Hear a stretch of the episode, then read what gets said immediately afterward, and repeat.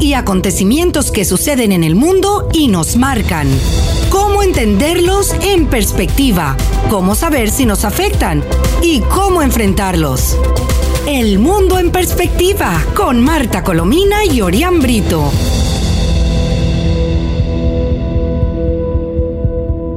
Hola, estimados amigos, muy buenas tardes. Les habla Marta Colomina y este es el espacio El Mundo en Perspectiva, que transmitimos todos los días a las 7 pm en compañía de nuestro compañero Orián Brito.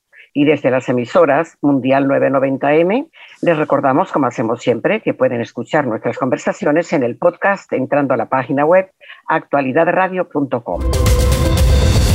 Sintonizas El Mundo en Perspectiva con Marta Colomina y Orián Brito. Hola, Orián, buenas tardes. Buenas tardes. Bueno, aquí estamos, una, una semana de mucha información, sobre todo mucha, en Venezuela. De mucha información, sí, sí. Y alguna de ellas muy malita, pero bueno, vamos, a, vamos a, narrarla.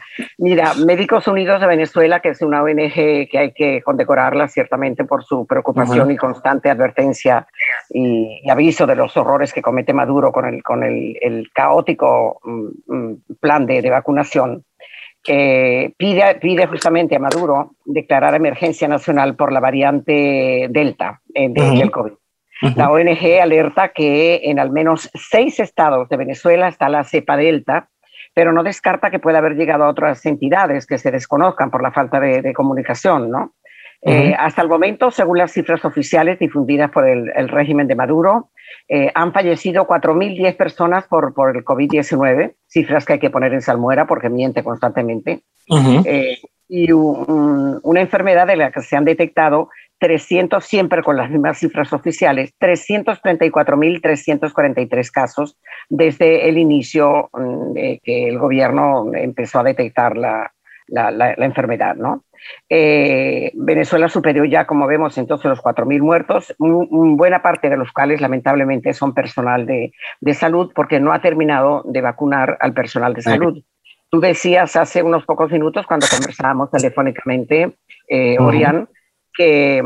Sí, la Organización Panamericana de la Salud que acaba de dar la cifra dice que en Venezuela solo han vacunado, según los registros que ellos poseen, 3.3 millones de venezolanos que prácticamente no llegan y, Maduro, fíjate tú, y Maduro además está diciendo la barbaridad, porque es una monstruosidad, de que eh, va ah, a, inmunizar a niños mayores de tres años. Mayores de tres años. No existen vacunas para ese grupo, ni para ese grupo ni para ningún otro grupo. No, porque las vacunas, por ejemplo, en el caso de Estados Unidos, es la Pfizer la que se da a los niños mayores de 12 años tras aprobación. Y, por ejemplo, en el caso de Estados Unidos se ha discutido que para finales de este año podrían definir vacunar a menores de 12 años, a finales de este año. Pero lo que no ha logrado ni la FDA parece que ya Maduro, eh, según sus palabras, ya lo tiene. La, irresponsabilidad, la irresponsabilidad. De, de, iniciar una, una, una, masacre con las vacunas verdaderamente Claro, además dice que va a vacunar a 22 millones de venezolanos de aquí a finales de, septiembre. Pero, perdona, en un mes, en, un mes, resulta que en casi dos años, año y pico, no ha logrado vacunar sino el 3% y ahora se va a vacunar con 22, a 22 millones de personas.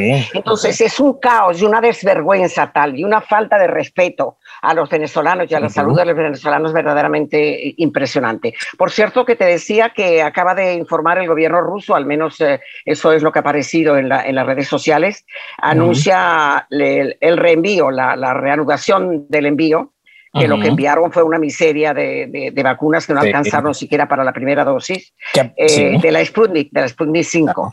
que aprovechamos de recordar que Maduro ofrecía que para los primeros tres meses del año, de este año, iban a estar 10 millones de dosis de la vacuna rusa. Eso lo dijo Maduro. Eso lo dijo Maduro y, ya estamos en septiembre y no ha llegado ni siquiera el millón. Están colocando supuestamente la China y bajo una opacidad donde la gente dice de sí, no vayan a cualquier centro y vacúnense, pero la gente tiene que llegar a las 4 de la mañana. No, no, y si, van, si, tampoco, tampoco lo reciben. Correcto. No, no, y, hay otra cosa, cuando tú dices la, la vacuna, ¿ha informado sobre qué vacuna está aplicando Maduro? No, no, yo, no lo yo dije supuestamente. No sabemos, por eso tú has dicho supuestamente, porque inclusive la Sinopharm que es de la que llegó un lote que aparentemente es pequeño. Y digo aparentemente por lo siguiente, porque la Sinopharm, en vista de que no llegaba la Sputnik 5, eh, rusa, y ahora dice que sí la van a enviar, que los rusos mienten tanto como Maduro, este, eh, resulta que em, se les acabó la rusa eh, y no, no, no, no, pudieron dar la primera dosis, pero los que recibieron la primera dosis pasaron los días y los meses y no aparecía la Sputnik para darle la segunda dosis. Entonces resulta que los expertos, entre ellos el epidemiólogo eh, eh, Julio Castro, le señalaba que, le dieran la Sinopharm, que aplicaran la Sinopharm. Entonces resulta que aplicaron como tres o cuatro días la Sinopharm y de pronto llegaba la gente a ponerse la Sinopharm y le mandaban a su casa porque no había vacuna. En otras palabras, que empezaron a vacunar la segunda dosis sin tener suficiente para dar la segunda dosis a los que habían sido semi-vacunados con la primera, con la primera dosis. Algo verdaderamente. Solo ocurre en un país de improvisación, de irrespeto a los derechos humanos, de crímenes de lesa humanidad, como es el caso de, de, Maduro. De Venezuela. Y de Venezuela, claro que sí. Eh, el, el, el, según eh, Médicos Unidos, perdón, eh, Monitor Salud, que también es otra organización que está muy vigilante, dice que 433 atenta y muy atenta. Pacientes están con COVID-19 entre eh, eh, Caracas y el estado de Miranda, ¿no? Que son los principales, vamos a decirlo así. ¿Cuántos? 433 en terapia intensiva. Imagínate tú. en, terapia intensiva, donde no hay terapia intensiva porque la, terapia en los hospitales está absolutamente en decadencia, ¿no? no los hospitales están, están derruidos, ¿no? Pero fíjate, a, propósito de la preocupación de Médicos Unidos eh, sobre la, la, em, variante Delta, que es terrible y, ha, hecho arraso en, en, el mundo, porque es que además, además sobreviven a la Delta aquellos que ya fueron vacunados, pero que les da, eh, se contagian con, con la Delta, ¿no?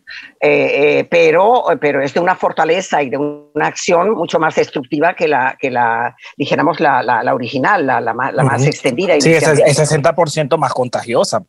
Exactamente, pero fíjate tú que hoy aparece una, una, una información eh, que, mm, de, que hay una variante en Colombia desde el mes de enero que la, han detectado y ahora la reconoce eh, justamente como, como variante la Organización Mundial de la Salud, que se llama MU. He dicho MU, no he dicho MUD con D. De acuerdo, ¿eh? Bueno, eh, y luego tú le explicas a los amigos. es otra variante, ya la voy a explicar. Que es otra variante de, de, coronavirus. Bueno, la Organización Mundial de la Salud analiza la mutación de, del COVID-19 detectada en Colombia eh, y la, la, la, calificó no como grave, sino de interés, pero en todo caso lo, lo, grave de estas variantes es que se van complicando y agravando con el tiempo.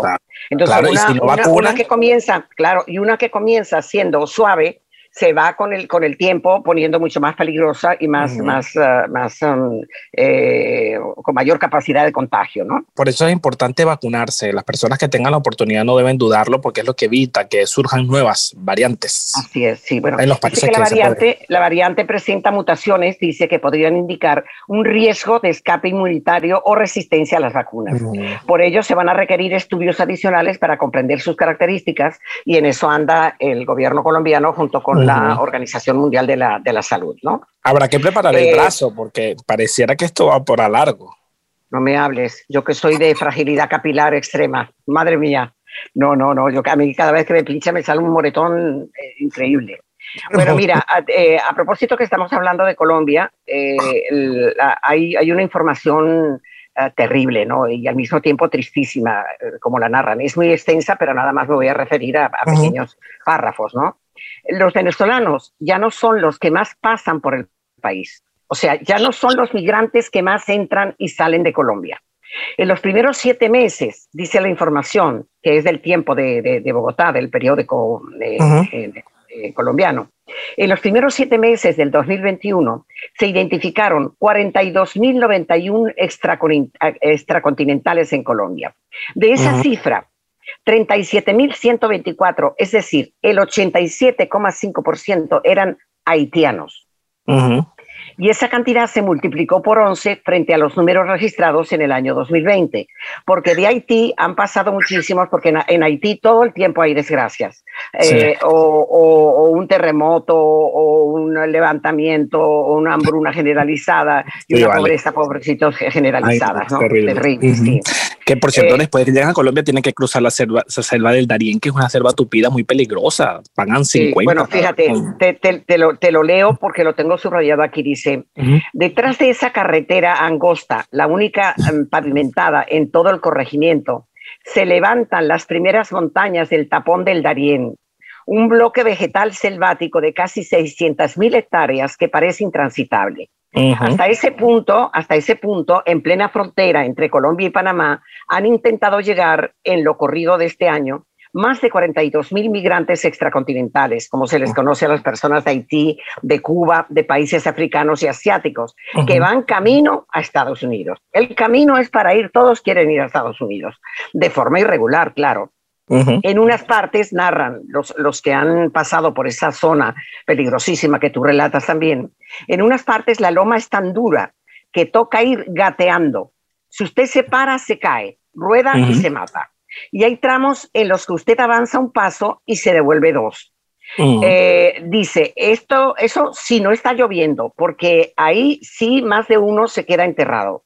Súmele cargar las maletas, el calor, la humedad, los animales y los grupos que andan por ahí. Eso es parte de la narración de parte de la gente que ha pasado por ahí. Más de 115 mil migrantes irregulares hay que pasan por, por, Colombia, se van hasta Panamá, se meten por México, se meten por donde quiera, con miras a ir a Estados Unidos, que terminan en el, en el, en el Río Grande, eh, que ya sabemos el drama, el drama que ocurre, que ocurre ahí, ¿no? Algo verdaderamente terrible. Mujeres, hasta mujeres violadas, porque son grupos irregulares que cruzan claro, a, claro, personas, es una cosa terrible. Fíjate, dice que en el caso de la migración a propósito de Estados Unidos, una frontera cerrada o la imposición de visados no es una limitante para aquel viajero que por necesidad requiera atravesar el territorio nacional. Entonces, ¿qué hacen en Colombia? Que si bien es cierto que en Colombia exigen a esas nacionalidades el pasaporte en regla, y la identificación, si no lo tienen, tampoco les hacen nada, por, justamente por la necesidad y lo terrible de la situación de ellos y la desesperación que les anima para tratar de llegar a un país, a un país seguro, ¿no? Pero mira, volvamos al caso de, Maduro, ¿no? Que dice que van a inmunizar a niños mayores de tres años. Ah, sí, sí. Eh, como, como te decía, pese a no existir vacunas para ese grupo. Y el, el, la, el, el, redundante, porque no se me ocurre otra cosa, eh, eh de, ministro, ministro de Salud, Dice, tenemos previsto vacunar a 22 millones de personas antes del inicio de clases. ¿A qué día estamos hoy? Dime tú. Ya estamos a primero de septiembre. Sería ah, la clase el 22 de septiembre. por aquí. ¿Cuándo comienza la clase? El primero de octubre, ¿no? O, 22, ah. o finales de septiembre. O finales de septiembre. Bueno, entonces resulta que si en año, más de año y medio, no han vacunado sino a 3 millones, ¿cómo van a vacunar a 22 millones en un mes? En una situación en la que como tú bien decías al principio, no han llegado las vacunas, eh, las vacunas del sistema COVAX. Ni las rusas escasean las chinas porque no hay suficiente para dar la segunda dosis a los que fueron vacunados con la primera, con la dosis Sputnik. Y eh, tampoco ha llegado la Sputnik, por mucho que digan los rusos y que la anuncien. No. les vamos a creer nada en absoluto. Claro. Ya cuando mienten eh, respecto a las cifras, cuando mienten respecto a la llegada de vacunas, ya uno, yo por lo menos no creo nada. Sí. Yo. Bueno, mira, vamos, vamos a hablar de, Aquí tengo una síntesis muy apretada, pero quisiera tu, opinión primero. Eh, eh, hay noticias sobre la Casa Blanca, tanto de, los, reflejos y el, impacto de la, cuestión de, Afganistán. Y la Casa Blanca declaraba ayer que seguimos abiertos a dialogar con Corea del Norte. Y da la razón, que me parece de un peso extraordinario dijo que están al tanto del informe que da cuenta de que Pyongyang ha vuelto a operar en los últimos meses centros claves para su propia, propio programa nuclear. Ahora, ¿en manos de quién está la, fuerza nuclear? A Irán le faltan tres meses y a estos le están en los últimos meses. Dos locos de atar, eh, eh, declarados terroristas y, Y, y, las críticas que han sido frente a la administración Biden, él ayer calificaba de exitoso la retirada de todas las tropas de Estados Unidos, aseguraba que no se podía hacer más. yo no creo, yo no creo que el vocablo exitoso sea aplicable, la verdad. Yo, no, no, no, para nada, para nada, pero eso es lo que él decía y el impacto se maneja ya en las encuestas. Hoy estoy viendo, por ejemplo, una de Reuters Ipsos que sigue por debajo del 49% la aceptación. y las críticas han sido muy grandes. O hay una carta enviada por... Ha llegado hasta 41, déjame decir. Bueno, no, hay, hay una de USA Today que es la que tiene 41% de aprobación y 55% de desaprobación. La estoy viendo en este momento. Bueno, figúrate tú. Ahora fíjate, lo que, lo que sí es, lo que sí es aceptable lo que dice Biden, de que la decisión era retirarse o aumentar la presencia militar en Afganistán, cosa que es absurda el aumentar la presencia militar tras una guerra que él mismo calificó con mucha razón de eterna. Eso era una guerra eterna. Además, una, una, una, una guerra perdida desde el principio porque resulta que ayer estaba viendo en un programa de opinión eh, de, un canal de televisión que es excelente español, este, la, narración que hacía un, militar español de alto rango, ya, ya jubilado porque los activos no pueden hacer ese tipo de declaraciones, ¿no?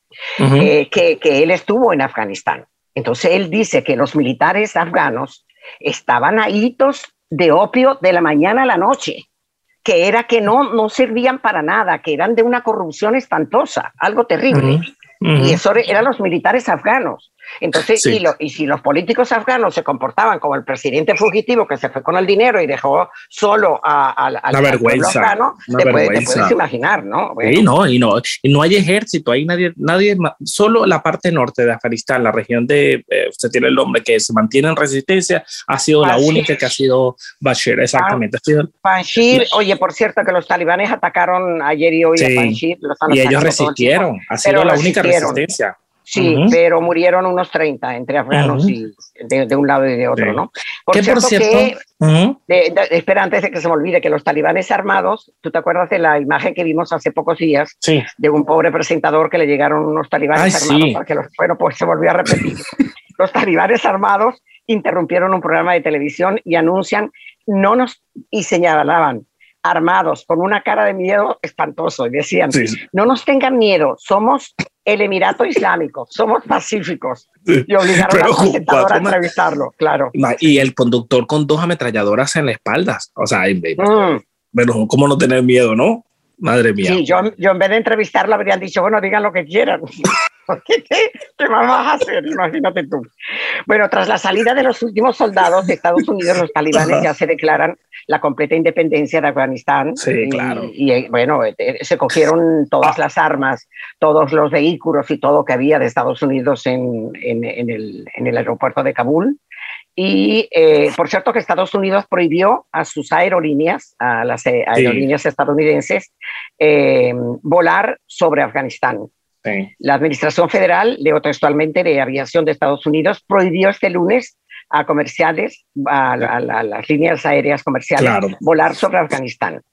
y eh, sí, eh, so pena que tengan autorización previa, porque vayan a alguna misión oficial o algo así, ¿no? Ahora, en el último espacio usted decía que posiblemente esta, esta, este impacto que tiene Afganistán en la administración Biden podría ser que él tuviese un tono más fuerte respecto a Cuba y Venezuela. Lo habíamos, habíamos citado un artículo de Andrés Oppenheimer, entre otros. Y hoy hay una entrevista muy buena de Elliot Abrams. Usted recuerda que él era el enviado especial de la administración no, claro, claro. Y declaró, hizo una declaración reciente muy buena también. Sí, Exactamente. Él ha, lamentado que se eliminó su posición, eh, no solo porque él, no, no, no, importa que él no esté, sino para que se mantenga el cargo de, de, enviado especial, ya no existe por parte de la administración Biden, y lo califica como que la administración Biden se repliega eh, sobre Venezuela, eh, tomando esta decisión que ya quita una figura clave en este proceso de, de conversaciones y, en este momento que en las próximas semanas se además eso permitía una, permitía una política coherente y permanente Eh, y de observación constante. Estadounidense, claro, porque cuando varía, eh, si, si, ponen a un funcionario hoy a declarar, a otro mañana y otro pasado mañana, eh, falta coherencia a las declaraciones. Unas son enérgicas, otras son mucho más suaves, otras son hasta cierto punto incoherentes. Dice Abrams que la oposición venezolana está debilitada debido a que Washington no se interesa por el tema en un marcado contraste con la administración republicana. Es lo que dice Elliot Abrams. Bueno, perdona, pero es que no solo se debilita por la razón que dice Abrams, sino que se debilita por personajes de los que nos hemos sentido tan solidarios, y yo estoy indignada con él, de, como Freddy Guevara, que dice al chavismo, la Venezuela que queremos también incluye, les incluye a ustedes, y le declara una, le hace una declaración de amor al chavismo verdaderamente impresionante y degradante. Porque lo menos que podrían hacer con esa decisión que han tomado hoy, que ya la vamos a analizar de inmediato, porque el tiempo corre muy rápidamente, ¿verdad? De que el grupo, el grupo opositor, el grupo de los cuatro, confirmó su participación ya en las elecciones fraudulentas del 21 de noviembre. Este, que mm, lo, menos que debían haber pedido es la liberación de los presos políticos. Pero chicos, siguen muriendo los presos políticos porque no los llevan al médico. Los El domingo murió uno. Eh, eh, eh, claro, bueno, espera, y además tuberculoso, tuberculoso, y adquirió la tuberculosis ahí, nunca lo llevaron al, al, médico y murió por falta de atención médica. Caro, el, el, el, el uh, diputado Caro, que lo han puesto presos como, como cuatro veces, que es un santo pegado a una, una pared, ese, ese chico de joven estuvo, estuvo preso eh, porque mm, eh, era en un barrio de, de, de, un, delincuente eh, y estuvo preso sin haber asesinado a la persona por la que le culparon, porque no podía señalar al culpable, porque si no lo mataban a él. Entonces, este, em, em, aguantó la pena eh, se metió después, por cierto, en Voluntad Popular, porque está en Voluntad Popular, y es, es un muchacho verdaderamente ejemplar. Se va, y se va, se va al exilio porque simplemente lo persiguen todos los días, lo maltratan lo, eh, y, lo, lo, ponen preso y ya, ya está ciertamente harto, ¿no? Claro. Así que, bueno, vamos con el... Ah, por cierto, antes de, empezar con, con, el grupo de los cuatro y lo que dicen, ¿no? Para justificar su, su participación en las elecciones del, del, del 21 sí, de, noviembre, em, la CEPAL, que, que, como saben es la, la, Comisión Económica para América Latina y el Caribe, eh, mantiene para este año un desempeño negativo del régimen de Maduro. cuando nos pasa en diciembre? Va a perder la economía otro 4%, que se une al 8% del, del, año pasado y al 8% del año tras anterior. Y con razón Asdrúbal Oliveros, el reconocido economista, advierte que pasamos de ocho años de depresión económica a una fase de completo estancamiento. O sea, así, está, así están las cosas, sí. Bueno, y bajones y apagones son rutina en Venezuela. Claro. Eh, eh, pasan hasta 35 y 40 días sin electricidad. Y hoy, hoy tenía aquí la información, que la, la, anoté en, en, figúrate tú, los cálculos que se han hecho para poner en marcha y rescatar el sistema eléctrico son 10 mil millones de dólares. 10 mil millones de dólares. ¿Quién los va a pero eso no, Maduro cuando los tenga prefiere metérselos en, el paraíso fiscal antes que meterlo en el sistema. claro, en el, Ahí está. Bueno, vamos entonces con la plataforma unitaria que dio a conocer. Sí, ya sabemos, por participar. Este martes a última hora de la noche así, una hora así muy nocturna, eh, que participarán en las elecciones del 21 de noviembre con la tarjeta de la Mesa de la Unidad Democrática, la MUD. La variante MUD. La MUD, ahora sí con D. Aunque reconocen que los comicios no serán ni justos ni convencionales. Esto es lo que dicen. Eh, tomamos esta decisión mayoritariamente después de un difícil proceso de deliberación interna y tras una reunión entre líderes locales y regionales y nacionales. ¿no? Sabemos que estos comicios no serán justos ni convencionales, ni libres, ni nada. Sin embargo, será un terreno de lucha útil para fortalecer a la ciudadanía e impulsar a unas elecciones presidenciales y legislativas. Qué contradictorio. Sí, no, bueno, esto no es contradictorio. Esto no es contradictorio, pero lo que es, es imposible. pero, no es lo mismo. Pero, pero, pero, como yo digo, que es, que, que es un terreno, un terreno, de lucha donde no voy a ganar nada y donde no hay oportunidad y que ha cambiado desde las elecciones espurias de la Asamblea Nacional a la de hoy. Sí, pero la presión, la presión que están recibiendo es enorme. Aquí tengo la, información de que la Unión Europea hoy acaba de felicitar al, bloque, al bloque opositor por participar en las elecciones regionales. Así que seguramente que eso se lo pusieron como condición sine qua non para poder seguir discutiendo. Lo que Maduro no va a aprobar, no va a hacer, porque con las elecciones regionales están legitimando en buena parte a Maduro, que solo se deslegitimará si llega a salir pronto la, decisión de la Corte Penal Internacional y se pone a, cantar, y no precisamente ópera, el señor Saab, si es que lo llegan a extraditar de... y ya Maduro dice que se, también celebra que vayan a participar y dice que con Cotufa va, o palomitas de maíz, a esperar que, que, van, que Guaidó la elección. Este personaje que, yo no puedo ni nombrarlo. No, no, ese es un cínico de, de, marca mayor, ¿no? La gente muriéndose de hambre, la gente muriéndose de hambre, a él no le importa. Y, la, oposición muy fragmentada, muy fragmentada. Pero es que, es que yo lo que digo, ¿cómo es posible que hayan hecho la primera reunión en, en México sin que sepamos nada de nada, ni que hayan decidido nada más lo que aparece en el memorándum ¿verdad? Y luego eh, no hayan dicho, bueno, vamos para comenzar desde este momento la liberación total de los presos políticos. ya, y después nos sentamos a negociar el resto. Claro. Eso es lo que tenían, no, no, nada. Se siguen muriendo, eh, se siguen contagiando de COVID, eh, se siguen, se les tiene subalimentados, pegados. No, no, no, nada. Bueno, pero déjame que es importante porque ya está el tiempo casi concluyendo. dos minutos. Que hay cinco, sí, bueno, hay cinco puntos que señalan en su comunicado este, este grupo de los cuatro. Anunciamos a la comunidad internacional y nacional nuestra participación en el proceso de regionales municipales eh, con la tarjeta de la Mesa de la Unidad. Tomamos esta decisión mayoritariamente después de un extenso y difícil proceso de deliberación interna que contó con la participación de líderes locales, regionales y nacionales. Nos mueve la difícil situación que atraviesa nuestro país, el sentido de urgencia para encontrar soluciones permanentes a nuestros padecimientos y el propósito de fortalecer la unidad. Dos, sabemos que estos comicios no serán unas elecciones justas ni convencionales. La dictadura ha impuesto obstáculos graves que ponen en riesgo la expresión del cambio del pueblo venezolano. Sin embargo, entendemos que serán un terreno de lucha útil para fortalecer a la ciudadanía e impulsar la verdadera solución a la grave crisis de nuestro país. Unas elecciones presidenciales y legislativas libres. Nos organizaremos nos movilizaremos y nos fortaleceremos en unidad al servicio de la reinstitucionalización democrática de Venezuela. Como vemos, la letra aguanta todo. Seguimos. Tres, destacamos que esta decisión complementa los esfuerzos que se adelantan en México y apuntan a una solución pacífica y negociada.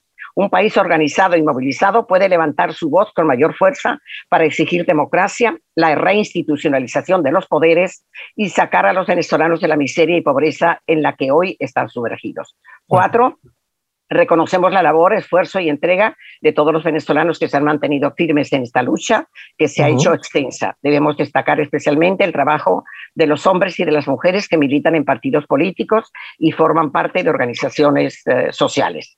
Y quinto, asumimos el compromiso de redoblar esfuerzos para motivar al pueblo de Venezuela a ser parte de este episodio de lucha y a procurar que el 22 de noviembre hayamos logrado avanzar en el camino que nos llevará a solucionar la grave crisis de Venezuela. Un acuerdo nacional y elecciones presidenciales y parlamentarias libres. Eh, por eso te digo que es muy probable que Maduro haya puesto como condición esto y el señor Borrell también, porque la primera felicitación no partió de Estados Unidos, sino de la Unión Europea. ¿no? La, realidad es que la, realidad es que es una elección sin la participación de la gente, porque la gente está dividida, hay gente que sí quiere y hay otra que tiene una decepción comprensible con este proceso. Bueno, nos despedimos amigos. Gracias por la atención que nos dispensan cada día y despídete tú también, Orián.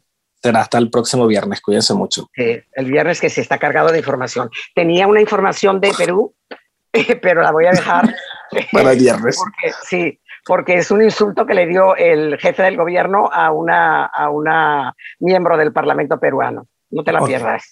Venga. No me la Hechos y acontecimientos que suceden en el mundo y nos marcan. Cómo entenderlos en perspectiva, cómo saber si nos afectan y cómo enfrentarlos. El mundo en perspectiva con Marta Colomina y Orián Brito.